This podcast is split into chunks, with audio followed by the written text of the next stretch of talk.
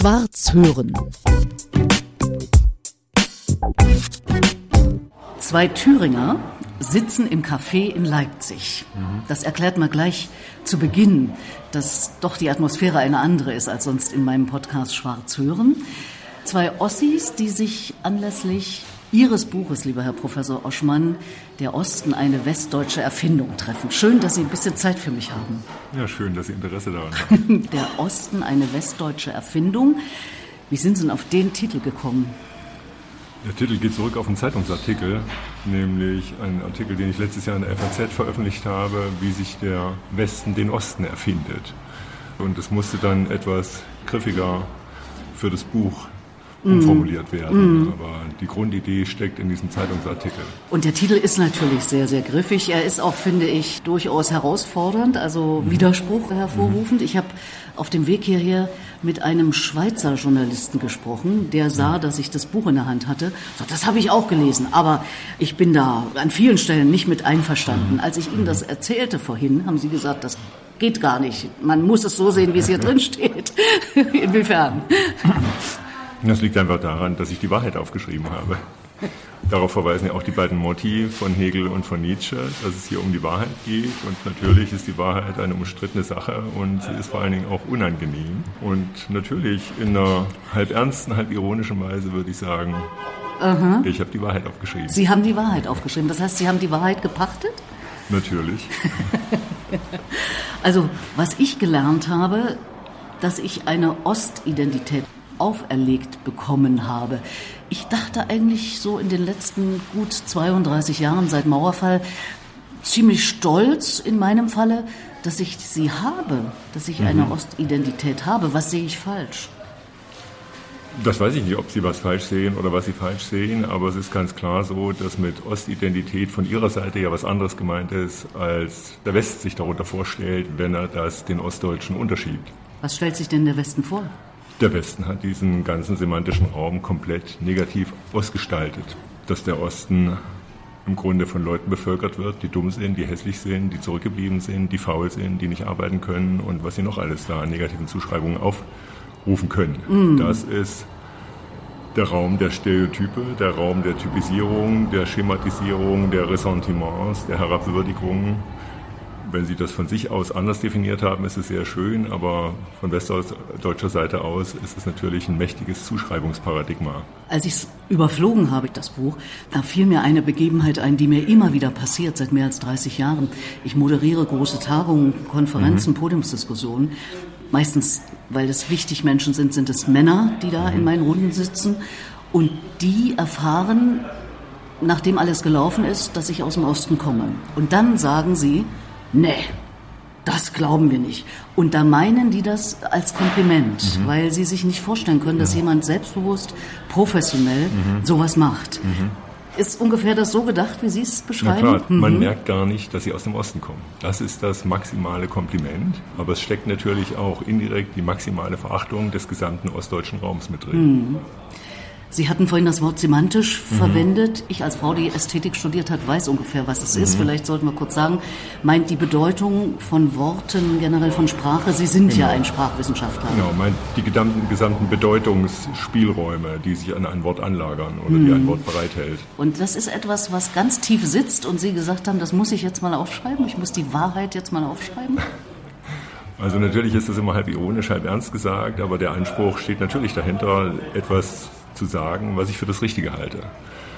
Und es hat einen Vorlauf zu dem Buch gegeben, nämlich dass ich einen Vortrag halten sollte, in dem ich erklären sollte, warum der Osten die Gesellschaft spaltet. Ja. Das habe ich natürlich selber als Provokation erfahren und beschlossen, einfach das Gegenteil zu zeigen, weil ich das Gegenteil oder in der Tendenz das Gegenteil für richtiger halte. Aber Sie, Herr Professor Oschmann, Sie sind Professor, Sie haben einen ja, Lehrstuhl ja, inne. Ja. Das heißt, es gibt die Ossis schon in führender Position. Das gibt es, aber natürlich ist das nur eine Minderzahl und zwar eine sehr kleine Minderzahl. Die Zahlen sind ja immer wieder über die Jahre hinweg erhoben worden und die zeigen, dass der Anteil derer, die in Führungspositionen oder in solche Spitzenpositionen gekommen sind, viel zu niedrig ist gemessen am Bevölkerungsanteil. Der Bevölkerungsanteil liegt bei 18 bis 19 Prozent. Aber die Anzahl derer, die es in solche Positionen geschafft haben, liegen je nach gesellschaftlichem Teilbereich zwischen zwei und vier Prozent. Ja. Das ist also viel zu niedrig und das ist ein Effekt, der sich natürlich gesamtgesellschaftlich bemerkbar macht, insofern als die Mehrheit der Ostdeutschen den Eindruck hat, nicht angemessen vertreten zu sein, nicht angemessen mitgestalten zu können, nicht angemessen aufsteigen zu können in gesellschaftliche Entscheidungsbereiche, in Machtbereiche, in Finanzbereiche und die den Osten in der Tendenz dazu führt, die Demokratie für etwas zu halten, an der er nicht beteiligt ist. Da Sie Wissenschaftler sind, äh, belegen Sie natürlich alles. Mhm. Es wimmelt nur so an Fußnoten 150 ungefähr. Mhm. Das ist also nicht nur so ein Gefühl, was Sie mhm. haben und was Sie in dem äh, Buch beschreiben. Und doch liegt es nicht möglicherweise an uns Ossis auch, dass wir uns haben zurückdrängen lassen ein Stück weit? Am Montag war ich in Mühlhausen zu einer Lesung, wo ich gefragt worden bin, warum haben wir uns das antun lassen? Das ist mhm. nochmal eine schärfere Variante ja. dieser Frage. Ich würde natürlich sagen, es kommt erstmal darauf an, wie alt man zur Zeit der Revolution war, 89, 90. Das heißt, unter welchen Stadtvoraussetzungen ist man in dieses gesamtdeutsche Projekt gestartet? Welche Lebensmöglichkeiten haben sich daraus ergeben oder haben sich daraus nicht ergeben? Ich würde sagen, ich war jung genug mit 22, alle Möglichkeiten zu haben, mich entsprechend entfalten zu können. Ich habe auch das Glück gehabt, dass es entscheidend, die Möglichkeiten bekommen zu haben, sie zu nutzen. Viele haben eben diese Möglichkeiten gar nicht bekommen. Das ist ein gravierender Unterschied ja. zwischen mir und beispielsweise auch Altersgenossen. Für die Eltern sah es sehr viel schwieriger aus. Die haben sehr viel weniger Chancen gehabt. Die haben teilweise schon in Berufen gearbeitet. Die Berufe sind teilweise abgeschafft worden. Die Betriebe sind geschlossen worden. Die mussten sich völlig neu aufstellen. Bei manchen hat es funktioniert, bei anderen nicht. Das ist also sehr viel schwieriger. Und natürlich war das mit vielen auch anstrengenden Lernprozessen verbunden, die auch erstmal immer diese Asymmetrie von vornherein oder diese ungleiche Struktur von vornherein bedingt haben, nämlich dass man vom Westen aus gesagt hat, wie es geht und was geht und wo es lang geht und dass man sich vom Osten aus zunächst daran orientiert hat, weil man es ja neu machen musste, richtig machen wollte und lernen wollte. Hm. Und diese Asymmetrie hat sich aber verstetigt. Das ist meine Wahrnehmung, dass ungefähr ab 2010 die Menschen im Osten den Eindruck bekommen haben, egal wie sie sich anstrengen, sie können diese Differenz nicht in irgendeiner Weise verringern, sondern die Differenz bleibt auf andere Weise bestehen. Und der mhm. Westen hat durchaus auch ein Interesse daran, dass sie bestehen bleibt. Das heißt, es ist politisches Kalkül? Ich würde nicht sagen, dass es politisches Kalkül ist, aber es ist auch nicht einfach auch ein abstrakter Vorgang. In den 90er Jahren gab es zum Beispiel das Wort Ossi-frei. Die Frage, ob die Institution jetzt endlich Ossi-frei sei, ist ja durchaus öfter mal dokumentiert worden. Oder ob man eine Institution entosten kann. Auch das ist eine Wortprägung der 90er mhm. Jahre. Es gab also gezielt handelnde Akteure, die auch ein Interesse daran hatten, bestimmte. Positionen einfach frei zu bekommen von Ostdeutschen und das mit Westdeutschen hm. zu besetzen. Also hm. es ist nicht einfach irgendwas Abstraktes, wofür am Ende keiner was kann. Hm. Ja, das sind natürlich harte Begrifflichkeiten. Also die finden sich ja in Ihrem Buch und wie gesagt, Sie belegen es auch. Sie haben zum Beispiel, habe ich so beim Durchblättern gesehen, so einen Spiegelartikel, da geht es um wie ticken mhm. Ostdeutsche. Mhm. Wobei ich empfinde das nicht als so negativ, dieses Ticken. Aber Sie haben von der Semantik her begründet, die Bombe tickt. Mhm. Und was war da noch mit dem Ticken? Und jemand tickt nicht richtig. Und jemand tickt nicht richtig. Das sind ja eingeführte Verwendungen im Deutschen. Ja. ja. So funktioniert ja der Sprachgebrauch. Und es taucht ja eben nicht nur in diesem Spiegelartikel auf, sondern ist in der Fernsehdokumentation im Hessischen Rundfunk so verwendet worden. Und natürlich ist es immer negativ besetzt. Ja. ja. Ticken hat immer was Bedrohliches. Wie kriegt man denn das weg? Also wenn ich mit Menschen meines Alters, ich bin zehn mhm. Jahre älter als mhm. Sie, spreche, dann äh, sagen die aus dem Westen, auch insbesondere Westberliner, die jetzt sich sowieso immer nicht ganz so Westdeutschland äh, zugehörig gefühlt mhm. haben, jedenfalls viele, die mhm. ich kenne, die sagen, ach, wissen wir, ihr müsst einfach nur sterben. Also meint jetzt so mein mhm. Alter und dann ist das Thema auch weg. Genau, also das ist natürlich eine beliebte und sehr zynische Variante, das mhm. Problem zu beschreiben. Es ist ja nachweislich so, dass sich überhaupt nichts verwächst. Es verschwindet auch nichts. Es sind ja schon viele Leute gestorben. Das Problem ist trotzdem noch da und es ist stärker da denn je, würde ich fast sagen. Mhm. Das hat auch was damit zu tun, dass sich bekanntlich nach 30 bis 40 Jahren die politische Erinnerungskultur umstellt. Da gibt es Studien dazu, dass das in allen Gesellschaften passiert. Nach 30 bis 40 Jahren verschwinden so nach und nach Zeitzeugen. Das mündliche Gedächtnis verwandelt sich in ein schriftliches Gedächtnis und die politischen Zusammenhänge, auch die geschichtlichen Zusammenhänge, die polit politikgeschichtlichen Zusammenhänge werden neu gedeutet. Das haben Jan Assmann und seine Frau Aleida Assmann erforscht und haben beispielsweise darauf hingewiesen, dass äh, Richard von Weizsäcker 1985 dann eben sagen konnte, dass Deutschland vom Faschismus befreit worden sei. Das mhm. war eine Art zu reden, die vorher in der Bundesrepublik nicht möglich war. Und das sind eben die 40 Jahre, die das ermöglicht haben. Man hat da nicht mehr von Zusammenbruch oder von Katastrophe gesprochen. Das war der Sprachgebrauch im Westen, der öffentliche. Jetzt hat man auch davon sprechen können, was ja in der DDR-Staatssaison war, man ist vom Faschismus befreit worden. Und das hat mit dieser Umstellung im politischen Deutungszusammenhang zu tun. Und an so einem Punkt sind wir. Wir sind jetzt nach über 30 Jahren an dem Punkt, wo die Dinge im Rückblick neu aufgerollt werden, neu bewertet werden, wo sich auch andere Akteure zu Wort melden und Bilanz ziehen. Und es ist kein Zufall, dass eine ganze Reihe von meinen Altersgenossen jetzt angefangen hat, zurückzublicken, auch erfolgreichen Altersgenossen wie Steffen Mau oder Eko Sascha Kowalczuk, zurückzublicken und das doch vielleicht nochmal ganz anders zu erzählen. Also insofern ist ja vielleicht doch Land in Sicht. Ich weiß nicht, ob Land in Sicht Also im Sinne von, es wird sich verbessern. Ob sich am Ende was verbessert, weiß ich nicht, denn das ah. ist wie ein, hoher, wie ein Tanker auf hoher See, der umsteuern muss. Und äh, wir sitzen ja trotzdem nicht am Steuer. Hm. Ja, wir können darauf hinweisen, dass bestimmte Zusammenhänge in der Gegenwart vielleicht anders zu beurteilen sind, um gegensteuern zu können, ob sich am Ende etwas ändert. Das ist gar nicht abzusehen. Da muss man auch illusionslos bleiben. Ein Schweizer Filmemacher hat zu mir gesagt, Ihr Buch wird so wichtig bleiben wie folgenlos. In der Regel ist das ja genau so. Die Dinge werden kurz betrachtet und dann ad acta gelegt. Das wird auch mit meinem Buch aller Voraussicht nach passieren. Aber Ihr Buch ist durch die Decke gegangen, also. Das stimmt. Das überrascht mich auch in diesem Ausmaß. und natürlich finde ich das auch gut. Das freut mich auch. Erwartet habe ich es nicht. Ob es was bewirkt, muss man sehen. Mhm. Denn hier geht es ja nicht nur um Zuschreibungsmechanismen. Hier geht es am Ende um ganz harte soziale und finanzielle und ökonomische und kulturelle Verteilungskämpfe. Hier geht es um Deutungshoheiten und das ist kein Kinderspiel, sondern da geht es ans Eingemachte. Und natürlich gibt es große Interessenzusammenhänge, die überhaupt nicht einsehen, warum sie irgendetwas ändern sollen. Das war ja auch jetzt für mich eine wichtige Erfahrung in der Begegnung mit einer Fülle an Journalisten und an äh, Medien, an Zeitungen, Fernsehstationen. Vielleicht nochmal als Hintergrund, eine meiner Thesen ist, der Westen hat 1990 gedacht, nur der Osten muss sich ändern im neuen Deutschland, der Westen nicht. Und der Westen hat eben auch nicht an den eigenen Vorstellungsbildern vom Osten irgendetwas geändert, sondern er hat die Kalten Kriegsressentiments, Stereotype, Vorurteile weiter mit fortgetragen. Und ich habe jetzt erlebt, wie jetzt in bestimmten Zusammenhängen genau diese Stereotype, diese Bilder vom Osten wieder aufgerufen worden sind, obwohl man zunächst erstmal Gesprächsbereitschaft und Interesse simuliert. Mhm. Ja, also ob das nun der Aufmacher im Spiegel-Interview ist oder ob das die Illustrationen äh, im ZDF-Mittagsmagazin waren, wo ich zum Interview war. Immer geht es darum, den Osten als etwas Zurückgebliebenes und Hässliches und Defizitäres mhm. darzustellen. Und zwar so, wie man es schon vor 1989 getan hat. Also an diesen kalten Kriegsstereotypen hat sich überhaupt nichts geändert, so wie der Westen auch sich selber nicht glaubt, ändern zu müssen. Und das ist es eigentlich Trostlose. Hm. Also Aber Sie haben ja junge Leute. Sie haben ja an der Uni, ja.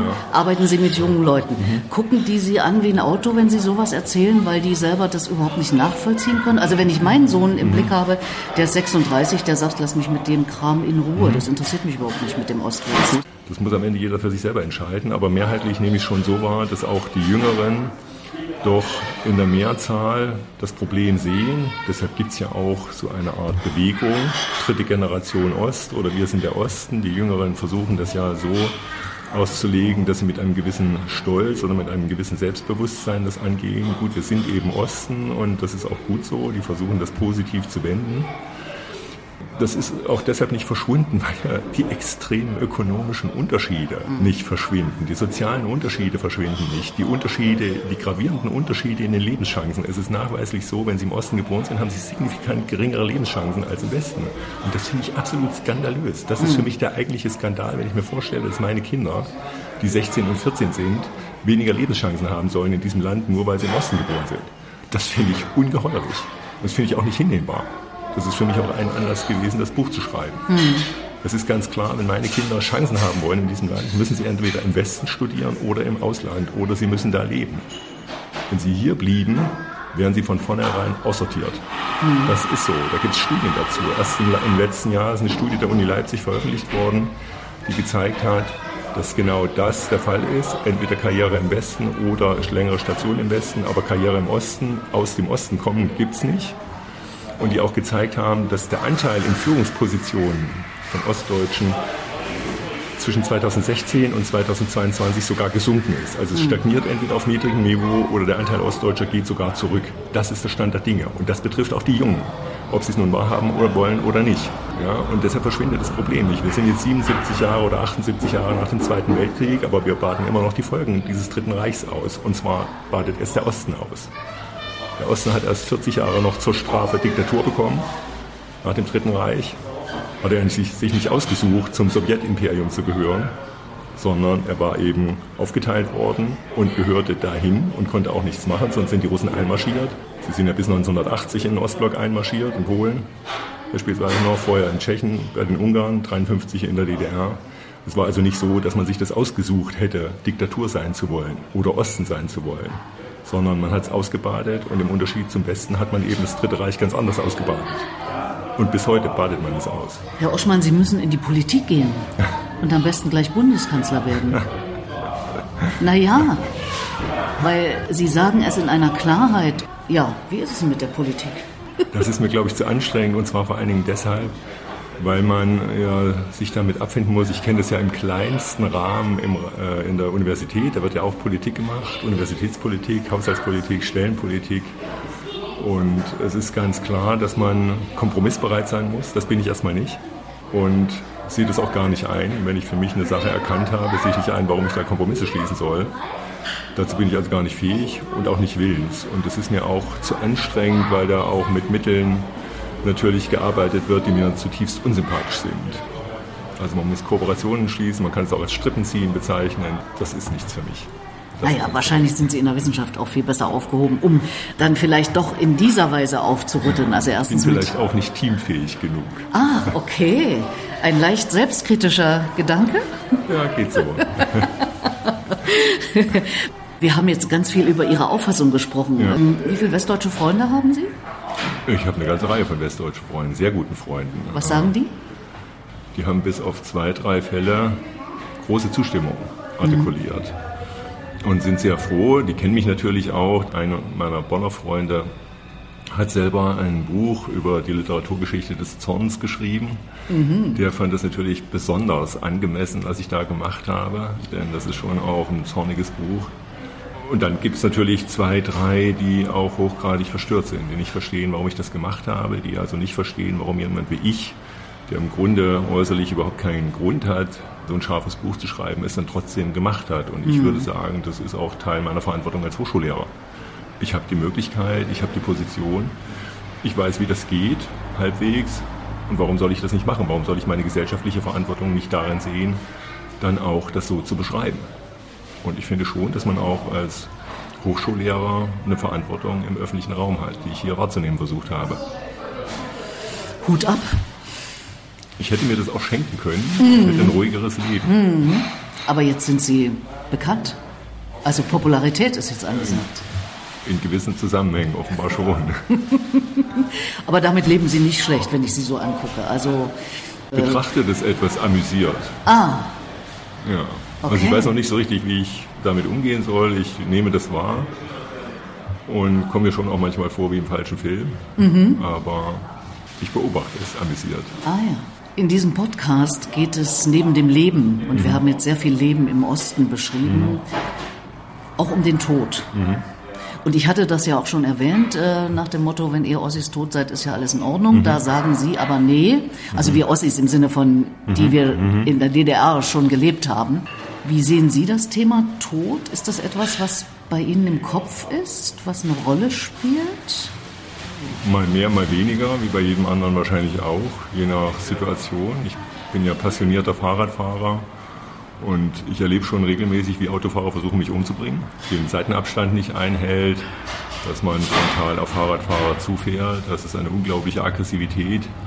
Gibt im Straßenverkehr, das ist auch in Leipzig besonders zu spüren, weil hier so viele Leute hergezogen sind. Es sind über 100.000 Leute seit 2005 nach Leipzig gezogen und entsprechend viele Fahrzeuge sind nach Leipzig gekommen. Wie viele sind jetzt insgesamt hier in Leipzig äh, Menschen? Über 600.000 ah, ja. Das heißt, äh, sozusagen die Verkehrserfahrung ist eine, wo das immer mal wieder eine Rolle spielt. Mit dem natürlichen Tod äh, ist das ein Thema? Ich hatte vor drei Jahren einen schweren Fahrradunfall selber, ohne Fremdeinwirkung allerdings, und habe mir den Hals gebrochen. Und das war im ersten Corona-Herbst 2020. Und wenn ich keinen Helm aufgehabt hätte, wäre ich wahrscheinlich gestorben. Ich fahre aber immer mit Helm. Ich habe unglaubliches Glück gehabt. Ich habe auch Glück gehabt, weil ich nicht operiert werden musste, aber ich habe dann drei Monate so eine Manschette getragen. Mhm. Das war alles am Platz geblieben, aber das war schon eine einschneidende Erfahrung. Und auch ein Schock für meine Frau, wie knapp das war. Also ich weiß bis heute nicht, wie es passiert ist. Ich muss irgendwie in so eine Art Schlagloch gefahren sein und es hat mir den Lenker verrissen ich bin übers Fahrrad gegangen und auf den Kopf gefallen, ohne das noch aussteuern zu können. Mhm. War eigentlich viel Fahrrad, aber das war irgendwie nicht abzufangen. Und ich war sicher vorher schon kompromisslos, aber diese Erfahrung hat sicher nochmal zu einer anderen Kompromisslosigkeit bei mir beigetragen und hat sicher auch mir nochmal anders vor Augen geführt, was will ich eigentlich machen und was will ich nicht machen und wie weit will ich bestimmte Sachen noch mittragen oder bestimmte Spielchen noch mitspielen oder eben nicht mehr mitspielen. Und vielleicht hat sich da bei mir noch manches in bestimmten Ansichten auch radikalisiert. Das kann ich nicht anders sagen, weil ich keine Lust mehr habe auf diese Verlogenheit, die ich doch in großen Zusammenhängen immer wieder beobachte, im privaten wie im öffentlichen Raum. Und darauf habe ich einfach keine Lust mehr. Und das hat sicher was mit dieser einschneidenden Erfahrung zu tun. Mit der Erfahrung, dass es ja schnell vorbei sein kann. So ist es. Denn ganz oft denken wir Menschen ja, ach, dauert noch. Mhm. Denke ich noch nicht mhm. drüber nach, mhm. wird irgendwann kommen. Mhm. Am besten nie. Mhm. Aber ist ja so nicht. Mhm. Das heißt, so oder so, selbst wenn es nicht dieses einschneidende Ereignis gegeben hätte, sind wir ja in einem Alter, ich sage jetzt mal wir, wo das dann ja doch auch langsam kommt. Also mhm. die Eltern sterben, mhm. Menschen um einen herum sterben, wie man so schön sagt, die Einschläge kommen näher. Hm, für mich ist das Anlass, darüber nachzudenken, möglicherweise noch intensiver zu mhm. leben. Mhm. Ich tue es schon ein Leben lang sehr intensiv, mhm. aber noch intensiver zu leben und etwas zu bewirken und etwas zu machen, aber auch zu leben, es sich auch stellenweise gut gehen zu lassen, mhm. weil irgendwann ist zu Ende, oder? Mhm. Wie denken Sie über Tod? Geht das weiter danach oder? Das glaube ich nicht. Habe ich auch keine Vorstellung davon. Ich bin im Wesentlichen auch atheistisch aufgewachsen, habe aber schon auch immer wieder festgestellt in bestimmten Zusammenhängen, wie tief erzprotestantisch ich bin. Also mhm. wir beide kommen ja aus dem erzprotestantischen ja. Thüringen und ich merke das an bestimmten Situation in bestimmten Hinsichten, dass ich sehr protestantisch geprägt bin, sozusagen als Tiefenprägung, ohne praktizierender Protestant zu sein, auch wenn wir die Kinder jetzt haben äh, konfirmieren lassen oder unsere Tochter wird am Wochenende konfirmiert. Das haben sie mhm. aber auch aus eigener Entscheidung getan. Ich bin selber getauft und konfirmiert.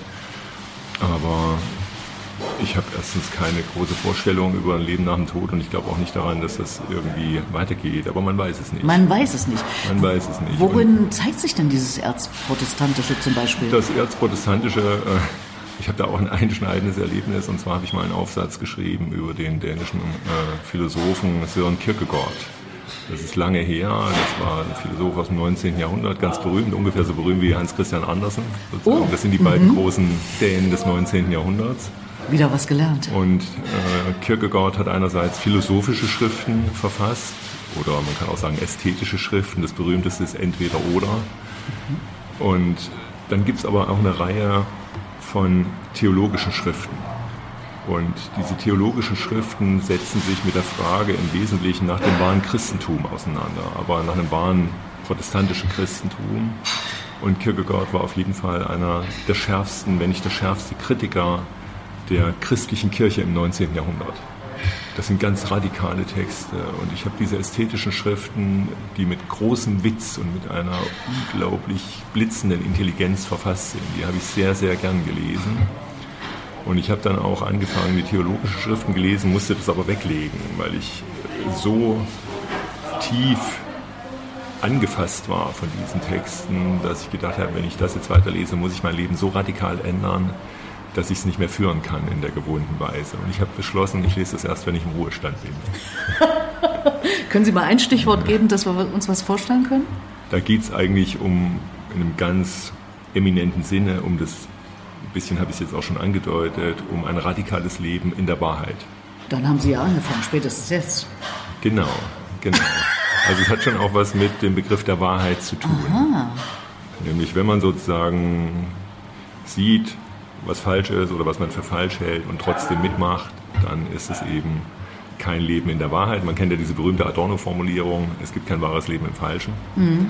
Ja, so, äh, das ist nochmal eine dialektische Wendung des Ganzen. Adorno hat übrigens sich über Kierkegaard habilitiert. Ja, der wusste, wovon er spricht. Na Mensch! Also ich als Ästhetik studiert Habende müsste den eigentlich kennen, aber ja, ich sage immer alte Kuh und lernst immer noch was dazu. Er ist jung gestorben selber, ah, mit Mitte 40. Ah ja, ja, okay. Darf ich Sie zu guter Letzt fragen, was Sie von einer Idee halten, die eigene Abschiedsrede zu schreiben und äh, vielleicht sogar aufzusagen, entweder auf so ein, in so ein Reportergerät oder sogar ähm, visuell und das dann bei der eigenen Trauerfeier abzuspielen? Das kann ich mir nicht vorstellen. Es gibt von Robert Musi einen Text, der heißt Nachruf zu Lebzeiten. Ich finde das ganz witzig, aber vorstellen kann ich es mir nicht.